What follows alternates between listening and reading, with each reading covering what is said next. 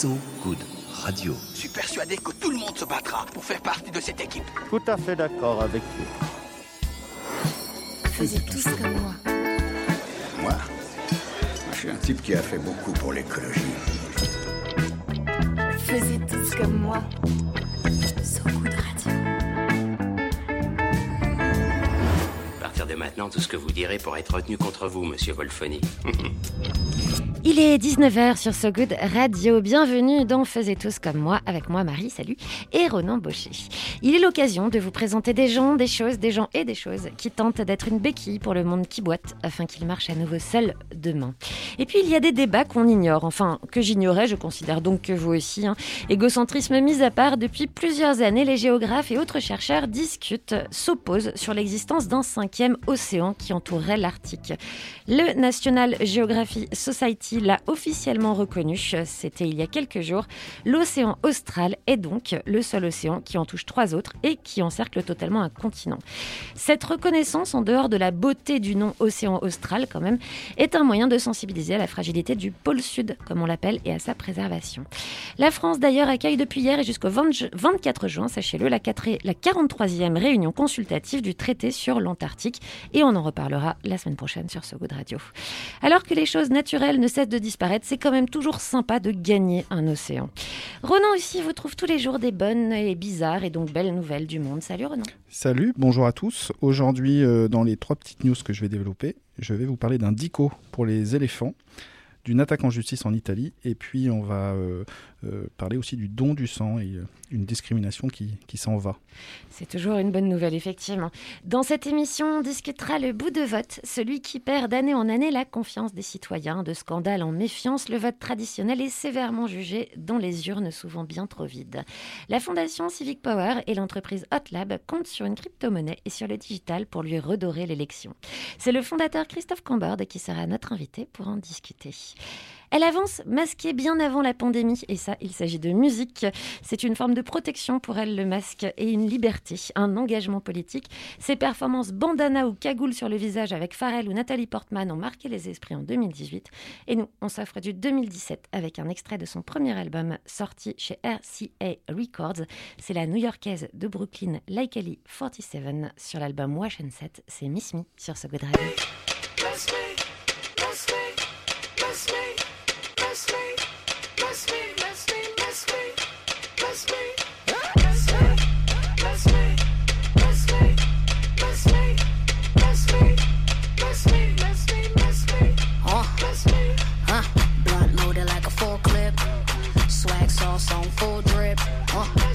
Miss me with the bullshit.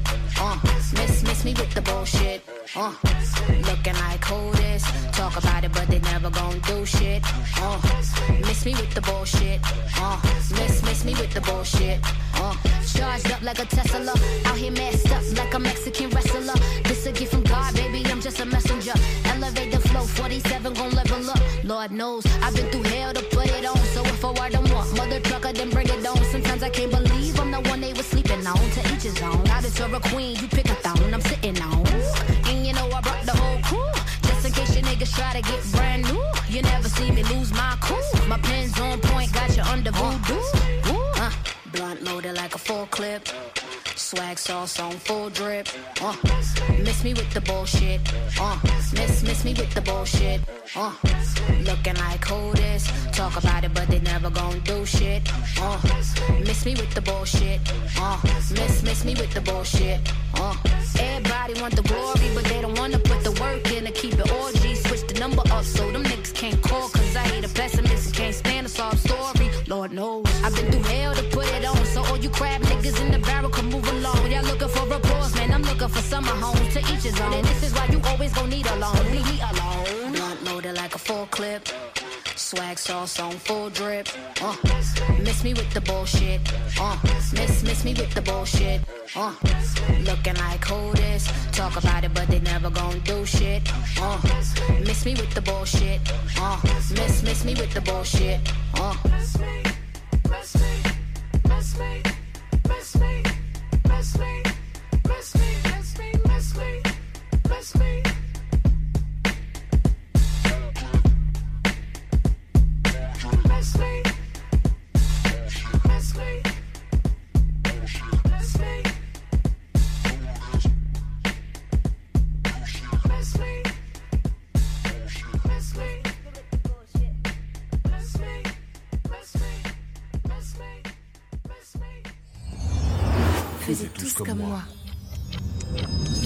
19h05 sur So Good Radio, il est tout à fait l'heure chaude où la bonne nouvelle désaltère. Et Ronan et votre bière, votre citronnade, votre eau pétillante en bouteille en verre, consignée évidemment. Tu as quoi de frais aujourd'hui, Ronan? Alors, deux frais. Déjà, j'ai un petit, une petite eau gazeuse qui est, tombée dans mon gosier il n'y a pas longtemps. Donc, ça, c'est pas mal. Et surtout, j'ai trois petites news, dont une repérée par la délicieuse newsletter Climax que, que je vous recommande. Et cette newsletter, elle nous présente Joyce Poole, une américaine, la papesse de la recherche sur le comportement des éléphants, fondatrice et directrice scientifique de l'ONG Elephant Voices. Et donc, ils ont une voix, les éléphants. Oui, évidemment. Avec son mari Peter Grandley, après 50 ans d'observation des pachydermes, elle a mis au point une sorte de traducteur en ligne des comportements des éléphants. On appelle ça un éthogramme. Une sorte de Google Trad animalier en somme. Exactement. Et je, je vous la cite. En cette période où la biodiversité s'effondre et la vie des éléphants est lourdement impactée par les hommes, nous voulons aussi expliquer clairement au monde ce que nous sommes en train de perdre par cet éthogramme. Ça représente quoi alors? Alors en termes de données, cet éthogramme, euh, elle a listé, donc euh, Madame Poule, 500 comportements qu'elle a annotés par 3000 vidéos, photos et sons, une approche multimédia donc, et la moitié de ces 500 comportements proviennent des études du couple. Ce e-catalogue comportemental est évidemment appelé à être évolutif grâce à l'ajout de toute la communauté scientifique du Elephant Game. Et si jamais vous n'en êtes pas de ce Elephant Game, mais que vous êtes juste curieux ou que vous souhaitez tout simplement dialoguer avec les éléphants incompris du Parti Socialiste, allez jeter un œil au site elephantvoices.org sur l'onglet The Elephant Ethogramme. La deuxième news qui euh, je vais vous emmener en Italie. Donc Pays-Bas, France et Italie. Je ne vous annonce pas le podium du prochain championnat d'Europe de foot. Non, dans l'ordre après les, après les Pays-Bas, la France, c'est désormais l'État italien qui est attaqué en justice. Oui, troisième position, c'est toujours un podium. Alors qu'est-ce qui vaut à l'Italie cette consécration judiciaire? Eh bien, il y a 203 plaignants regroupés dans un collectif sobrement nommé le Jugement Dernier, qui, ont- qui a officiellement... dé-. Ouais, c'est un peu, c'est un peu vindicatif, hein, qui ont officiellement déposé plainte la semaine dernière au tribunal de Rome contre l'État italien pour défaut de protection de sa population face au changement climatique et non-respect de ses engagements. Oui, bon, ça méritait le sombre. Voilà. Et ils disent Nous souhaitons que la justice ordonne à l'État de multiplier par 3 son objectif de réduction d'émissions de gaz à effet de serre d'ici à 2030. Le collectif Jugement Dernier estime que l'Italie se concentre encore bien trop sur l'exploitation des énergies fossiles. Elle incinère trop les déchets et n'a pas suffisamment développé les filières de recyclage et est aussi en retard sur le développement des transports en commun. Une sorte de mise en danger de la vie d'autrui au sens très global du terme, en somme. Exactement. Et en parlant de l'autre, je vais vous adresser une bonne nouvelle sur le front de la lutte contre les discriminations. L'Assemblée nationale a voté jeudi dernier un amendement dans le cadre du projet de loi bioéthique autorisant les hommes homo et bisexuels à donner librement leur sang, ce qui n'était jusque-là pas la norme. Et c'était surtout autorisé que pour les femmes et hommes hétéros. C'est tout de même fou d'avoir dû attendre aussi longtemps. hein. Toujours étrange, ces lois qui traînent leur absurde en toute discrétion pendant des décennies. C'est en train de se réparer, est absurde. Pour rappel, après une interdiction du don de sang pour les hommes homo et bisexuels en 1983, la loi s'était un peu assouplie en 2016 avec abstinence de relations sexuelles demandées d'au moins un an. D'un an avant Quel le don du sang. Voilà. Abstinence de 4 mois à partir d'avril 2020 et donc levée de cette abstinence avec ce nouvel amendement. C'est demandé d'être quand même très très motivé pour donner son sang. hein. Ouais. Cette, euh, cette restriction s'était basée sur la peur de voir le VIH, qui avait fait des ravages dans la communauté homosexuelle, contaminer, contaminer pardon, cette filière du don du sang. À l'Assemblée, Adrien Taquet, secrétaire d'État à la protection de l'enfance, a précisé que le risque de contamination est aujourd'hui très très faible, je le cite, 1 sur 11,6 millions de dons. Et euh, il se base sur une évaluation de Santé publique France. Et a priori, d'après les infos du magazine Tétu, la levée de cette interdiction, de cette discrimination, devrait être effective au début de l'année 2022. Et voilà une autre raison pour regarder 2022 avec optimisme. Vive 2022. Merci Renan. Faisez tous comme moi. Dans un instant, quand la tech fait dans l'urne à distance et la cryptomanie pour offrir au vote et à la levée de fonds une nouvelle légitimité digne de confiance. La bande de Civic Power met ses solides connaissances au service d'une technologie de vote infalsifiable pour les citoyens et financée par eux. On va avoir plein de questions humbles sur les sujets dont les tenants et les aboutissements et même ce qui est un peu entre nous échappe très souvent. On reçoit Christophe Cambarne dans un instant juste après la musique de Ronan. Oui, aujourd'hui, euh, petite douceur. Charmed Life de la Divine Comedy sur ce goût de radio.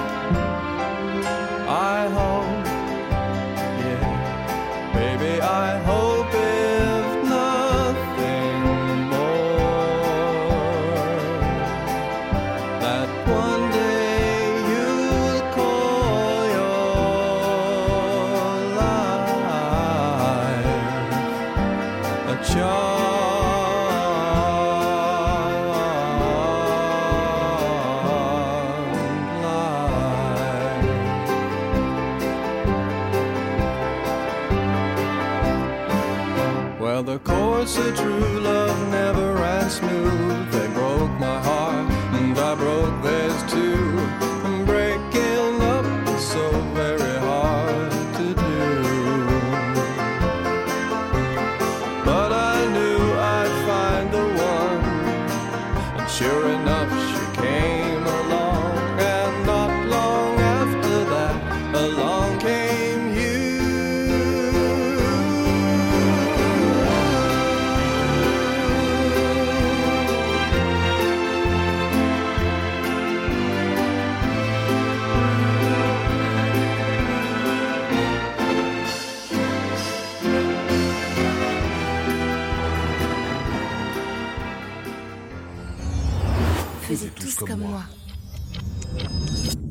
retour sur So Good Radio, vous êtes à 19h13. Crypto-monnaie, vote, blockchain, voilà des termes qu'on entend sans toujours les comprendre. Oui, oui, même le vote, on assume, hein, on n'a jamais été trop trop sûr de tout piger. Notre invité, son entreprise et fondation ont le projet de les faire rencontrer ces termes pour relancer l'attrait de la démocratie. Christophe Cambord est avec nous dans ce studio. Bonjour. Bonjour. Alors, le projet de la fondation Civic Power et de l'entreprise VoteLab, c'est quoi? Sommairement. Bah, sommairement, euh, l'idée c'est de, de, se dire que euh, on a, on a digitalisé énormément de choses, euh, les impôts, les banques, il y a plein de trucs, les rencontres. Et le vote ne l'est pas encore. Donc moi j'ai trois gamins et aucun des trois, je pense, ne votera en papier jamais dans sa vie. Et donc c'est en discutant avec, avec mes fils que je me suis aperçu qu'il fallait faire quelque chose quand même. On pouvait pas rester comme ça. Et donc aujourd'hui, euh, dans les échos, est sorti un papier là, de Jean-Marc Vittori, ça, tombe bien, ça date d'aujourd'hui, euh, qui confirme qu'il y a une étude IFOP de fin 2020 qui dit que 58% des Français sont prêts à, voter sur leur smartphone ou leur ordinateur. Donc euh, voilà, on a un, gouvernement, un Premier ministre qui, euh, pardon, un ministre de l'Intérieur qui n'a pas voulu, euh, il n'y a, pas très longtemps. euh, moi je note que la plupart des Français euh, veulent, et ça pourrait être important de le faire. Et vous, vous pensez que c'est à peu près à, quel horizon qu'on peut imaginer un vote euh, digital ou dématérialisé, on va dire, généralisé en Europe? Alors, en fait, ça existe déjà dans, pour plein de trucs. Ouais. Euh, le- les entreprises l'ont adopté par euh, efficacité et, et le Covid a accéléré les choses. Finalement, il fallait bien faire voter des assemblées générales, faire voter des actionnaires, faire voter les, les, les copropriétaires, les, les assos. Il y, a, il y a plein de trucs qui, qui sont déjà dans, dans le digital. La question, c'est le vote politique, finalement, Ouais. le vote citoyen. Quand est-ce qu'il va, euh, lui, euh, être réconcilié avec les technologies euh, modernes? Et euh, alors la France votait à distance en 75, hein, c'est mon année de naissance. Euh, ça a été arrêté parce qu'il y avait trop de fraude. euh, fait États-Unis, Trump, enfin un peu, un peu ce- cette approche-là. Et depuis, euh, bah, on n'a pas bougé. le- le- les textes restent ce qu'ils sont. Et alors, on peut voter un peu à distance quand on est français de l'étranger, par exemple. Euh, moi, j'ai vécu à New York et, et quand vous êtes là-bas, bah, vous, vous votez avec des, des plateformes à distance. Euh, je crois que les militaires le font aussi, ils votent à distance, mais euh, le reste des citoyens ne- ne peuvent pas. Alors, vous l'avez dit, hein, le vote dématérialisé a existé, il a posé problème. Qu'est-ce qui, démarque votre projet des tentatives précédentes? Alors si je reprends le texte de Vittori d'aujourd'hui, euh, il le dit très bien dans son texte, euh, enfin, c'est sa vision, il dit a d'innombrables difficultés du vote euh, par Internet. Alors, il dit sécurité, opacité, confidentialité, anonymat, enfin, je pense que c'est une bonne vision de... de Des craintes tout- qu'on de- peut- Des craintes, hein, évidemment. Euh, alors nous, nous, on est reparti de- d'un constat, c'est il y a un truc qui s'appelle le Bitcoin, qui existe depuis 2008, euh, qui vaut énormément d'a- d'argent aujourd'hui, ça vaut très cher. La planète entière a essayé d'en faire des faux, euh, casser, pirater le truc. Et c'est là. C'est là, ça marche, ça tourne. et, et on se dit, cette, cette techno, euh, si ça marche pour le Bitcoin, pourquoi ça ne marcherait pas pour un vote, tout simplement Pour l'instant, le Bitcoin n'a jamais été piraté. Non. Voilà. C'est ça Non, ouais. votre constat de départ. Tout à fait.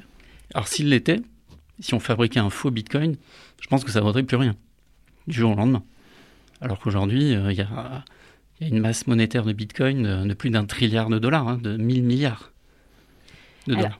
Pourquoi est-ce que c'est infalsifiable un bitcoin? Et qu'est-ce que vous reprenez dans ce, dans ce système? Pour l'appliquer au vote euh, numérique Alors, j'ai un très bon ami euh, qui est euh, énarque, qui a été un peu au gouvernement et tout ça, et, sa vision, elle est intéressante. Lui, il me dit jamais les politiques suivront ton truc, parce que pour eux, la techno, c'est Thales. C'est une grosse boîte, euh, truc énorme, avec beaucoup d'argent, beaucoup de moyens, beaucoup de capacités. Et une start-up comme vous, jamais, jamais on vous suivra, jamais on vous croira. Et en fait, c'est c'est pas avoir pigé un truc, c'est la décentralisation la décentralisation de la monnaie Bitcoin. Bitcoin, c'est pas une boîte, c'est des millions de gens qui participent à sécuriser Bitcoin. C'est pour ça que ça marche en fait, c'est décentralisé tout simplement. Alors, est-ce qu'on peut expliquer Est-ce que c'est ça qu'on appelle un blockchain? Oui. Et est-ce qu'on peut expliquer comment ça fonctionne exactement? Parce que je pense que pour beaucoup d'auditeurs, moi y compris, c'est assez flou comme notion. En quoi Qu'est-ce c'est que c'est que la sécurisé? blockchain? C'est quoi la blockchain? Alors, imaginez euh, que tous les ordinateurs euh, euh, qui participent à Bitcoin la sécurisent en fait. Sécurisent cette blockchain Moi, avec de mon Bitcoin. ordinateur perso, privé, je sécurise cette chaîne si j'ai des bitcoins. Exactement. Alors, vous n'êtes même pas obligé d'en avoir. Vous pouvez participer à sécuriser la blockchain Bitcoin, tout simplement, qui contient euh, toutes les transactions de Bitcoin.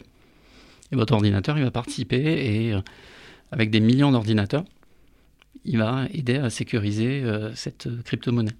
Alors, sécuriser, ça veut dire quoi? Ça peut paraître un peu bizarre, mais tous les ordinateurs sont en compétition les uns contre les autres. Ils ne se font pas confiance. Ils se croient pas. Ils essaient de, ensemble, détecter euh, celui qui triche. Et parce qu'ils s'observent tous et qu'ils ne se font pas confiance, ben, le machin est sécurisé. Donc ils collaborent pas. Ils sont en compétition. Ça peut paraître fou, mais c'est la meilleure manière de sécuriser l'ensemble de la chaîne.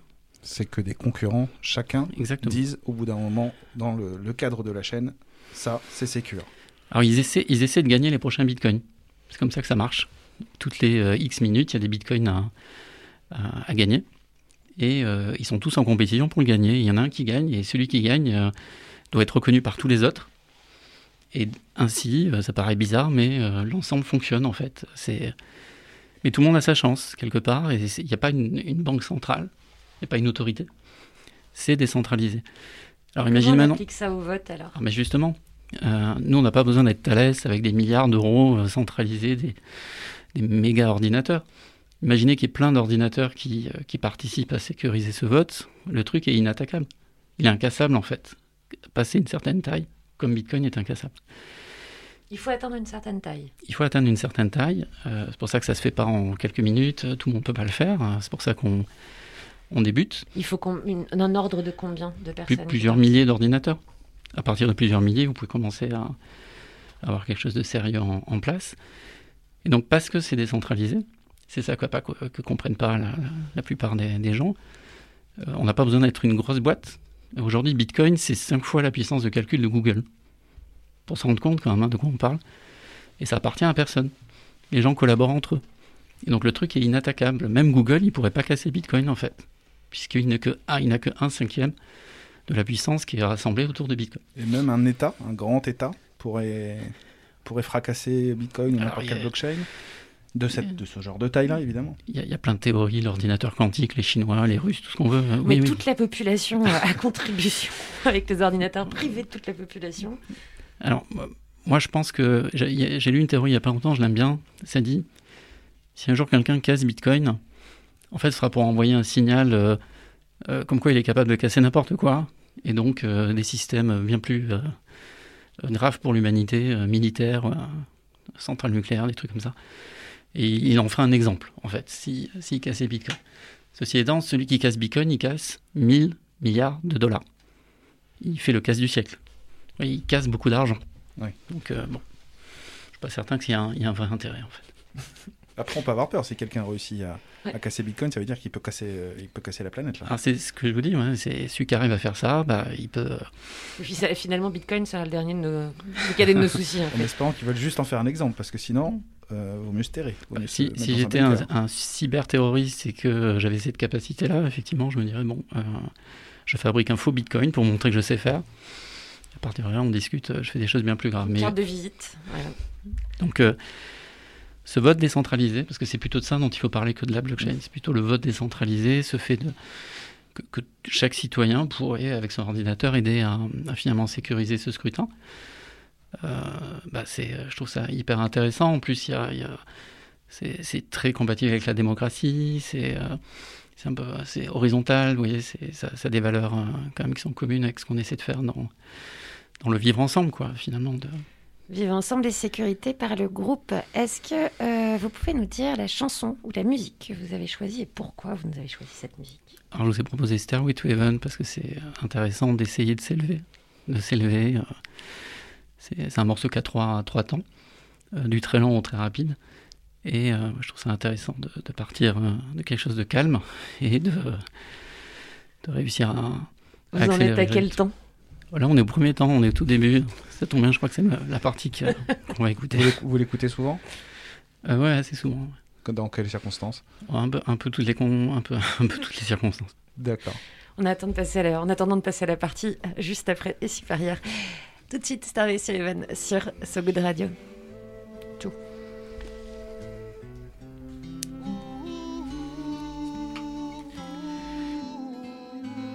and she's buying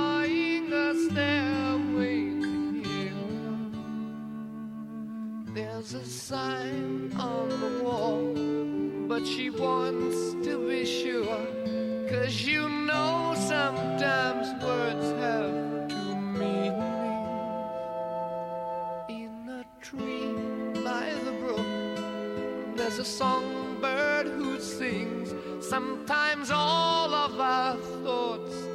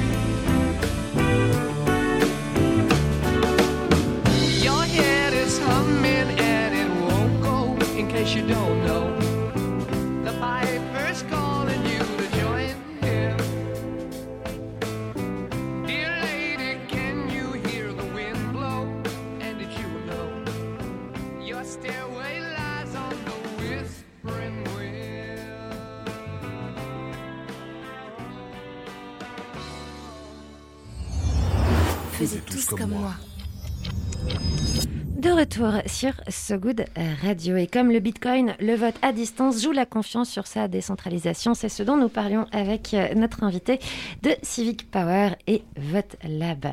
Alors, comment utiliser des outils révolutionnaires mais qui restent quand même nébuleux pour le grand public quand justement eh ben, on s'adresse à la chose la plus grand public, c'est-à-dire le vote? Comment on fait pour faire passer ça? Alors, notre première démarche, c'est d'être totalement open source. Donc, tout le code informatique, euh, tout le monde peut le voir. Déjà, pour installer une confiance, c'est important. Deuxièmement, euh, cette blockchain, tout le monde va pouvoir euh, l'opérer, de manière à ce que ce soit aussi euh, tout à fait transparent et, surtout pas centralisé. On ne veut pas que ça dépende de nous, si vous voulez. Nous, on a un outil, et on veut que cet outil, il nous dépasse, et même qu'il nous échappe, ce serait, ce serait idéal. Donc ça, c'est premièrement pour poser la confiance. Maintenant, il y a 0,01% des Français ou des gens qui, vont pouvoir lire ce code informatique, le comprendre et se passionner pour le sujet. La question, elle est plutôt sur les 99% restants. Comment on va raconter ça? Comment on va mettre en confiance euh, euh, ma maman euh, et mon fils? Alors, mon fils, c'est facile. Lui, il y croit. Il y croit d'avance. Il, externalise sa confiance. Les jeunes, je pense, qui se disent il y aura toujours quelqu'un pour vérifier. Il y a toujours un conspi quelque part qui, qui vérifie le truc. Euh, Ma mère, elle, euh, je pense qu'elle aura besoin de euh, que, la société, donc les autorités, les élus notamment, disent que effectivement c'est bien et, que ça a été vérifié. Donc je pense qu'on délègue aux experts ou alors on vérifie soi-même. D'ailleurs, c'est un peu c'est notre mojo. Nous on dit do, do or trust. Soit tu fais, tu t'impliques, tu regardes, soit tu fais confiance à celui qui, a, qui a vérifié à ta place, en clair. Je pense pas qu'il faille dire que c'est de la techno. En fait, c'est du vote à distance. Et pour répondre au truc de Vittori, là, de tout à l'heure, euh, bah, en fait, ça y est, on a les moyens technologiques, aujourd'hui, euh, de le faire, et que ça marche, et qu'on ne soit pas piraté par euh, les Russes, les Chinois, les Andromédiens, ou je sais pas qui. Euh, c'est crédible, et ça peut être fait. Et je suis désolé, je, compare à Bitcoin, mais c'est de l'argent. On peut se dire, mais c'est quoi le, rapport entre la- l'argent et le vote? Le fait est que pour la techno, c'est une donnée, finalement. C'est pas si différent euh, gérer une pièce ou un bulletin de vote.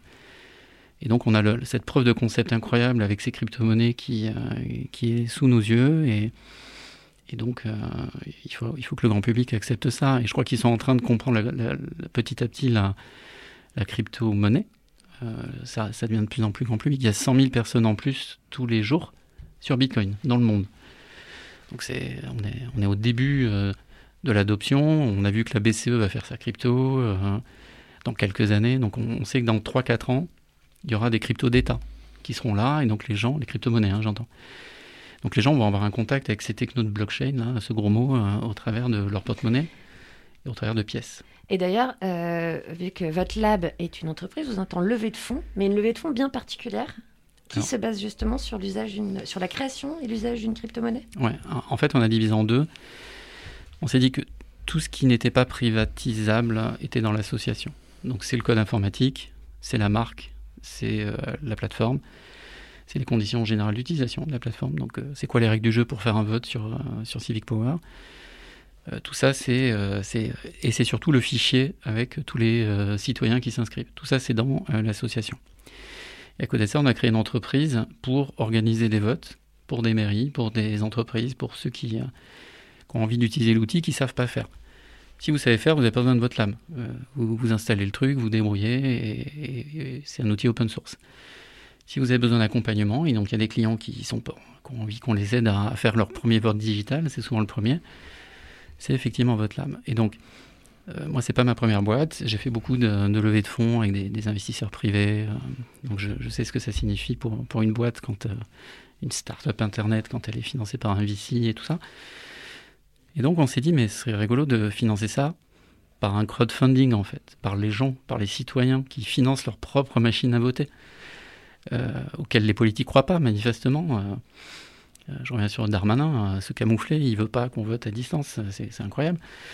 Et donc, on s'est lancé dans cette idée folle de faire une crypto-monnaie qui s'appelle le Power, qui finance la machine à voter.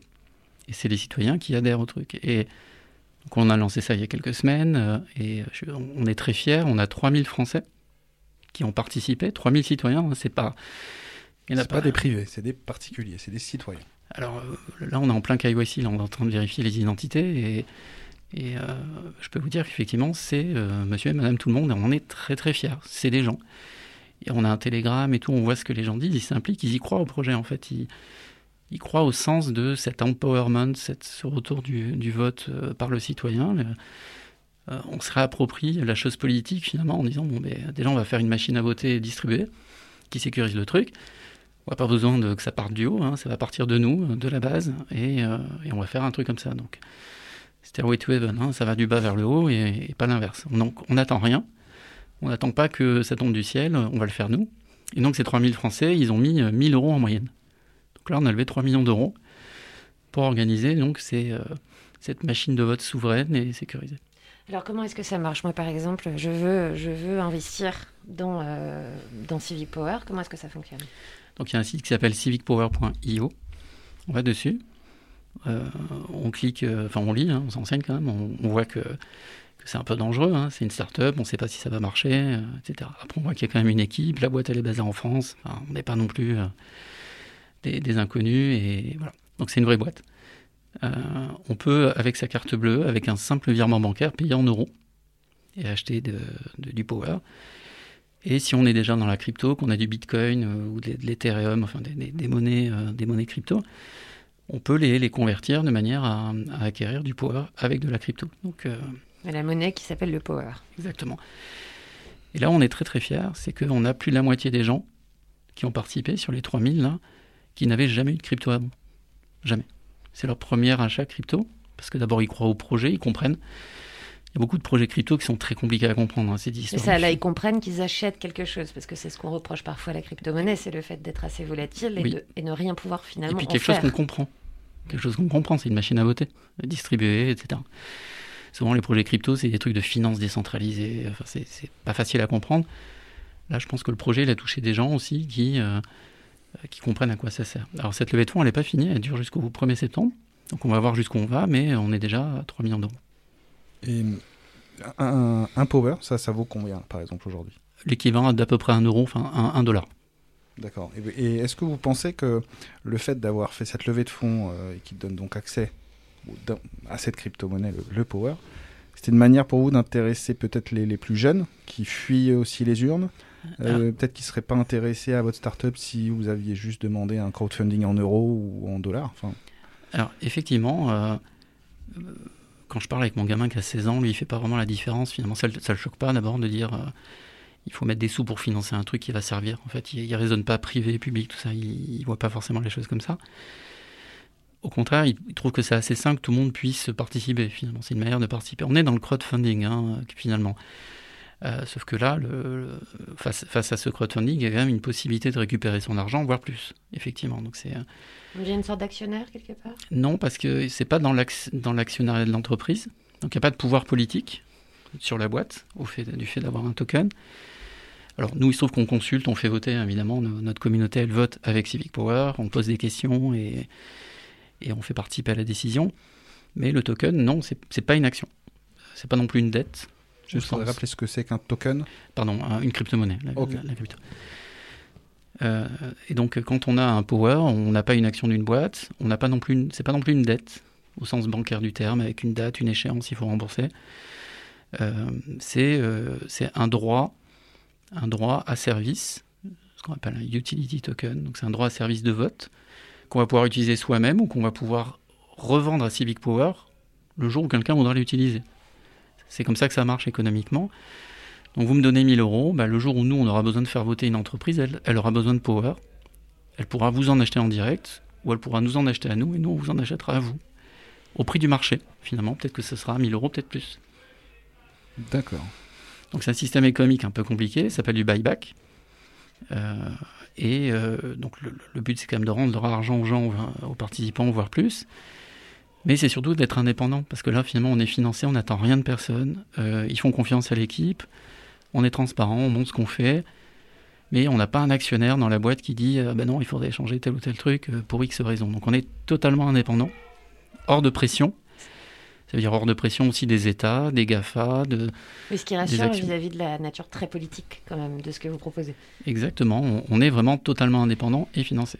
Et d'ailleurs, en parlant de ça, justement, est-ce que vous allez en profiter pour vous engager sur des débats majeurs sur le vote, comme le vote blanc, ou est-ce que vous vous contentez juste de, de dématérialiser pour justement redorer cette image et donner plus d'accès au vote? Nous, on est un outil. Vous êtes seulement d'accord. On a un outil. Évidemment, on a nos opinions dans l'équipe, mais on est, euh, c'est pas, c'est pas le sujet. On a un outil. Par contre, effectivement, n'importe quel citoyen peut organiser un vote sur Civic Power. N'importe qui. Vous aurez un compte gratuitement. Bien Pour- sûr. ouais. Pour les citoyens, pour le, pour les gens, c'est, euh, c'est effectivement pris en charge par la plateforme. Donc, euh, vous pouvez organiser un vote sur le vote blanc si vous voulez. D'accord. Et vous avez des réseaux sociaux, vous allez faire du bruit et, et, euh, et vous allez euh, utiliser votre pouvoir, votre empowerment. Hein. Civic Power, c'est de l'empowerment. euh, et vous allez pouvoir euh, faire trancher dans un cadre où c'est crédible. C'est ça qui est très important. Parce qu'il y a cette blockchain derrière. derrière si vous avez euh, 1000 personnes qui ont voté pour votre sujet, ben, vous pourrez dire qu'il y a vraiment 1000 personnes qui vous suivent et qui euh, ont voté euh, dans le sens euh, que vous présentez. Quoi. Ça ne pourra pas être défaut des... ben non. Voilà. C'est tout l'intérêt. Je ne vais pas citer, mais il y a des politiques dernièrement qui, qui, qui ont fait office de candidature sur un simple email, euh, même pas vérifié, même pas cliqué, euh, sur un site web. Ça, ça empêchera le petit problème des faux électeurs qu'on avait. Faux électeurs, faux inscrits, Ça faux, n'existe pas, ça, enfin. pas, faux adhérents, faux. Donc, euh, cette puissance de cette blockchain, elle est mise à disposition des mairies, des, des élus au sens large, des entreprises, mais aussi des citoyens, Des particuliers. de la même manière. Est-ce qu'aujourd'hui, euh, vous êtes déjà en contact avec des, des collectivités françaises, avec l'État français ou d'autres pays? Enfin, Est-ce que ça, ça intéresse déjà dans l'Hexagone ou sinon, si ça intéresse quelqu'un, est-ce que c'est ailleurs en Europe? Alors, nous, aujourd'hui, on s'adresse aux maires.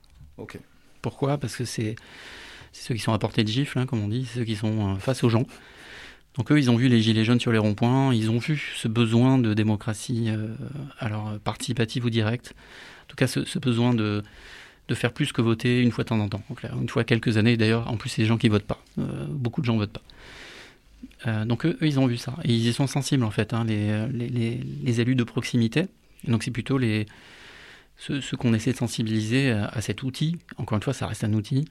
Ça met pas du contenu intéressant dans, dans le projet politique. hein. Si la question que vous posez n'intéresse personne, personne votera.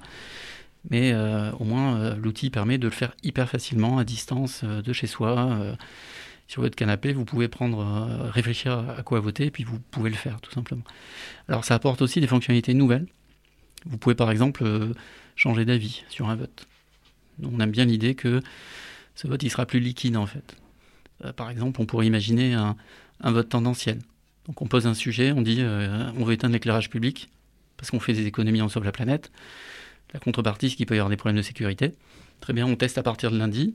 Si vous êtes d'accord, mettons, les gens votent, 60% des gens sont pour, on, démarre le test.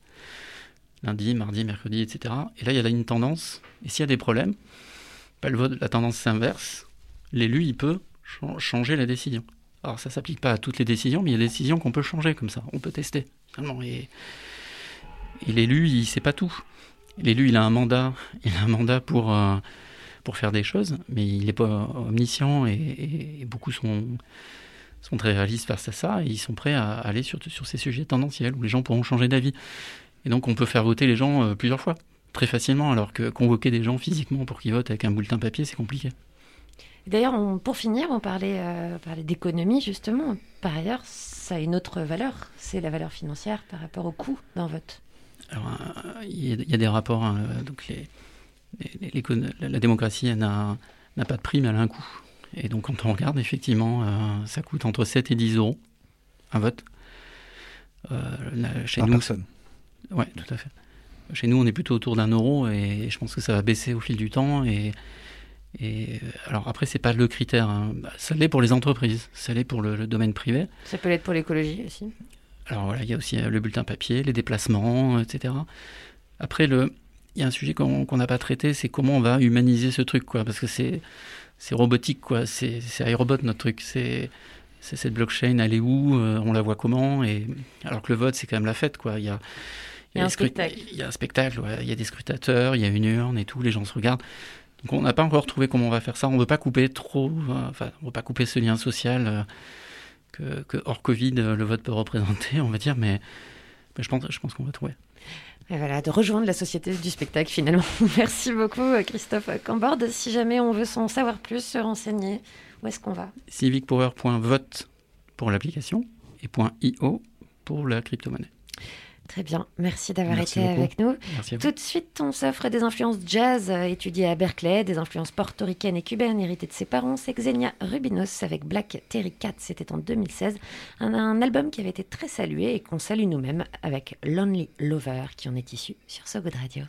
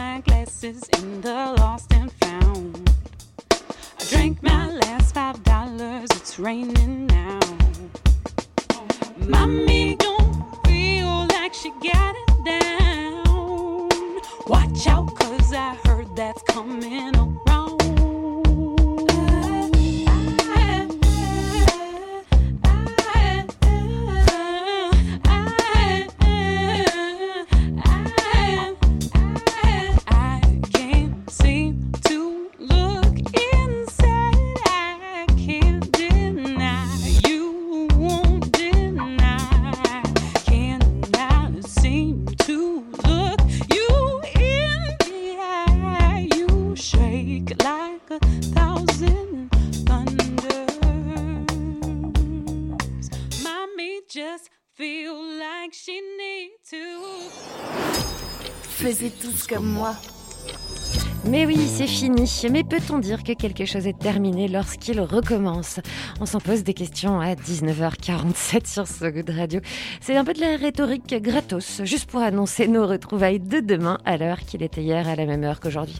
19h, Ronan, il se passe quoi? Il se passe qui demain? Demain, nous recevrons Vincent Hédin qui euh, a écrit un essai qui s'appelle euh, La charité qui se fout de l'hôpital et on va s'inter- s'interroger sur la différence entre la philanthropie et la solidarité. On va encore réfléchir aujourd'hui. On va Demain, penser.